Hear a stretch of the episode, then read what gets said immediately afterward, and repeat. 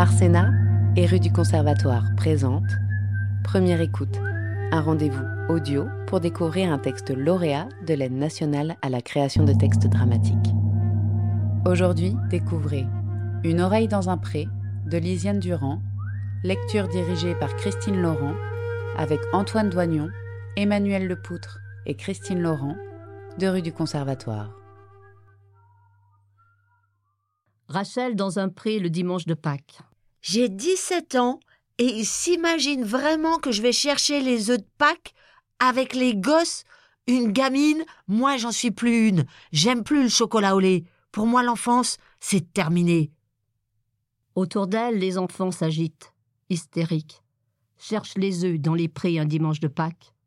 Certains, certaines, pas tous, croient que c'est le lapin qui les a laissés là, à la sortie de la messe. D'autres ont bien vu que c'était leur père, que c'était leur mère qui les avait fourrés entre les feuilles des mûriers sauvages.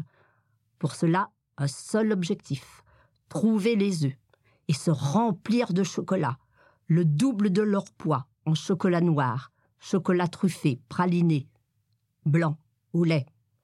Mais pour moi l'enfance, c'est terminé. Mais pour Rachel, l'enfance, c'est terminé. Rachel, depuis quelque temps, elle a des tornades lugubres qui se forment derrière le crâne. C'est là pour toujours, ça ne s'en ira jamais. Des idées en tête qu'elle n'a jamais eues. C'est noir, opaque. Dedans, il n'y a pas de raison. Seulement son père, assis sur la terrasse, assis à répéter. Timbré. Détimbré, et encore. Je ne dis pas le mot qui me passe au fond de la tête. Vivre dans ce monde de timbré, ce monde qui laisse tout ouvert, et il s'étonne. Faut pas s'étonner qu'il y ait des fuites dans tous les sens. Des invasions, des timbrés, des bombes. Vivre dans ce monde, ça va pas rigoler. Non, vous allez pas vous marrer, les mômes. Il en faut du courage. Les timbrés vous feront crever dans vingt ans. C'est fini pour nous avec un peu de chance. Mais vous, les mômes, vous allez en baver. Cette voix. Rachel a beau essayer de se boucher les oreilles, ça rentre quand même et ça ne part pas. Ça reste là dans le crâne, comme le petit refrain d'une chanson insupportable. Souvent, elle pense que la seule solution, c'est d'aller tremper les pieds dans la rivière noire, celle qui coule au fond de la vallée. La légende familiale raconte qu'au moins une fille de chaque génération finit par s'y jeter. Ça n'est pas mon idée, c'est pas à moi tout ça, c'est pas à moi et pourtant ça tourne dans ma tête. Mais aujourd'hui, aujourd'hui semble un peu différent. Ce matin, Rachel a ouvert les yeux. Et impossible de les refermer. Elle avait en tête la température de la rivière noire au fond de la vallée. Peut-être que c'est froid et que ça fait mal un peu. Et puis, elle a vu le soleil se lever en regardant par la fenêtre, en bas du pré, un gros disque rond se lever fendre le ciel, coûte que coûte.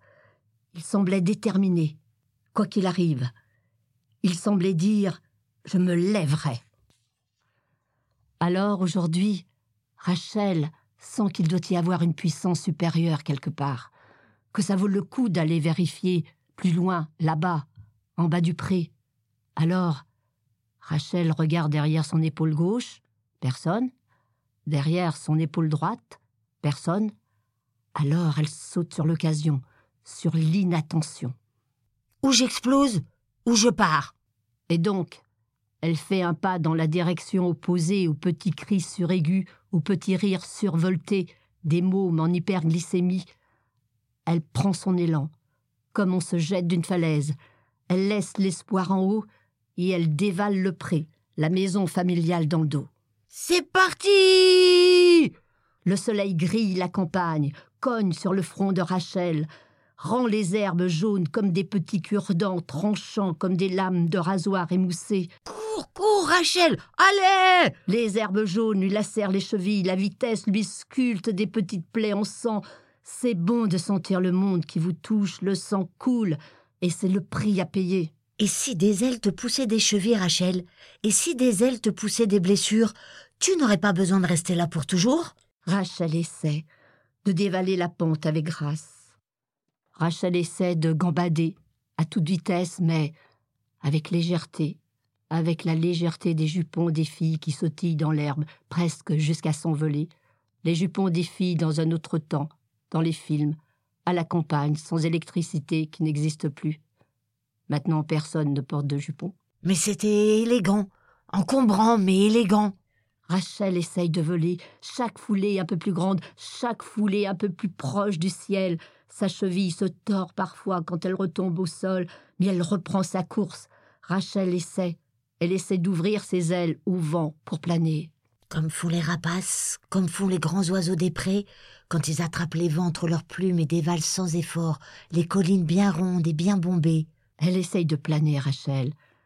Et la maison familiale, une toute petite pierre usée, déjà s'éloigne dans son dos. Elle tourne la tête à gauche, elle tourne la tête à droite. Rachel entend un bourdonnement. Ce n'est pas une abeille. Ou la vitesse Une mouche Ou un frelon asiatique Non. Ça provient de la maison familiale. Non, non, non, non, non, non, non, non, plus vite C'est la voix de son père qu'elle entend, malheureusement. Est-ce que c'est dans sa tête ou est-ce qu'il a la voix qui porte? C'est comme s'il parlait toujours les mains autour de sa bouche, comme dans un mégaphone. Aux orvets, aux vipères, aux boucs, aux tiques, Rachel. Fais attention. Lulu a jamais réussi à se débarrasser de la maladie de Lyme. Aux guêpes aussi. Attention. Jules a retrouvé un nid dans la salle de jeu des gosses. La nature, c'est pas ton ami. Ça peut vraiment être une sale garce, la nature, par moments. Le petit produit bleu que Patrick met dans ses champs, ça doit pas être bien bon pour les poumons. Mais du moins là-bas, tu risques pas de t'y faire piquer par une sale bestiole. Y a plus rien. Va plutôt traîner par là-bas. Tu pourras y courir à l'aise. Rachel court plus vite, plus vite, plus vite, s'éloigne. Ah, Rachel, Rachel, tu trouverais pas de l'eau dans la mer. Rachel, tu trouverais pas ton nez au milieu de ta figure Je trouverai pas mon nez au milieu de ma figure. Tu trouverais pas une chips dans un paquet de chips Tu trouverais pas un grain de sable sur une plage Je trouverai pas un grain de sable sur une plage. Tu regardes toujours en l'air. Il est en l'air ton grand nez, c'est pour ça que tu le trouves pas au milieu de ta figure. Il est en l'air mon grand nez, c'est pour ça que je le trouve pas au milieu de ma figure. Tu veux aller vivre en ville, Rachel? Mais comment tu vas te débrouiller en ville, Rachel? Les mots, il faut te les arracher de la bouche. Faut parler un peu, Rachel. Faut lui dire tes idées si tu veux pas que ces timbrés te marchent sur les pieds. Faut pas te laisser faire comme ça. Ils se gênent pas, eux, les timbrés, pour parler. Ce que t'as à dire, c'est peut-être pas bien intéressant, mais sûrement autant que ce qui débite. C'est pas dur. Je parlerai si on m'écoutait, je parlerai si on ne me coupait jamais la parole pour causer des promotions sur les tuyaux d'arrosage. Je m'en vais. Que les œufs de Pâques deviennent des flaques de chocolat collant dans l'herbe. Que les corbeaux les mangent. Qu'ils en crèvent. Liberté. Je n'en ramènerai aucun. Je m'en vais. J'ai Rachel entend son frère gueuler J'ai J'ai C'est la voix de son frère, loin, loin déjà, dans son dos, tout en haut du pré. On dirait qu'il joue au beach volley, qu'il est en train de rattraper une passe difficile. Il a dû trouver un off. Pas de quoi s'emballer. Vole, vole, Rachel, vole. Un jour, les voix disparaîtront. Un jour, tu auras des ailes comme le busard cendré, et tu planeras si haut que les voix deviendront un ronronnement agréable, des galets qui se font pousser par la marée. Et puis les pieds de Rachel quittent la terre. Peut-être que je ne reviendrai plus. Vole, Rachel, vole Ça y est, je décolle. Mais Dans le champ, Rachel en vol plané. j'avais des ailes, mais je ne les voyais pas. Dans mon dos, toujours elles étaient. Comment j'aurais pu les voir? Plus de terre sous les pieds de Rachel. Les voix ont disparu. C'est un miracle. Rachel, le nez écrasé. Dans les herbes vertes qui tachent son menton, et du sang, du sang un peu partout. J'ai mal aux genoux. Et le bourdonnement recommence. Ça, c'est la gauche. Ça, c'est la droite. Maladroite, Rachel. Comment tu veux partir explorer le monde? Tu confonds toujours ta gauche et ta droite. Si tu confonds encore ta gauche et ta droite, le monde va pas attendre que t'apprennes la leçon. Ferme-la Rachel grogne. Me suis prise les pieds dans un œuf. Elle s'est pris les pieds dans un œuf, là au milieu du pré? Un œuf mal caché? Quelle idée À la con leur tradition. C'est quoi ce bidule? Un œuf en forme de coquillage? Non. Un coquillage. Un coquillage en forme d'oreille? Non. Une oreille? C'est une oreille Rachel a trébuché sur une oreille dans le pré. Ça ressemble à une coquille vide. Ça ressemble à... C'est une oreille. Une oreille coupée, avec un peu de sang sur le côté, là où d'habitude il y a une tête rattachée, et un corps. Comme un coquillage au milieu du champ, au milieu des montagnes Qu'est-ce qu'elle attend Dans le pré accroupi? Le genou, le menton, les mains en sang, à contempler fasciné un bout de cadavre? Une oreille sans corps, la plupart des gens auraient été dégoûtés, non? Auraient eu la nausée, auraient probablement régurgité leur dernier repas sur leurs sandales, auraient appelé à l'aide. J'entends la mer.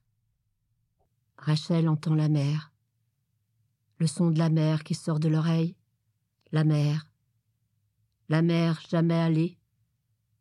Les mers exotiques, lagunes bleues, paradis. Paradis, Jamais découvert Jamais vu la mer, moi. Toujours les montagnes, les vallées vertes, les ruisseaux sans coquillages. Jamais quitté la campagne. Mais Rachel entend la mer et elle sait que c'est la mer. Quelle chance pense Rachel accroupie, fascinée par le son des vagues, par le bruit des oiseaux marins, et derrière en fond, l'horizon grand ouvert. Même l'horizon s'entend. Quelle chance de n'avoir qu'une oreille quelle chance ça serait de ne pouvoir entendre que la moitié de ce que dit mon père?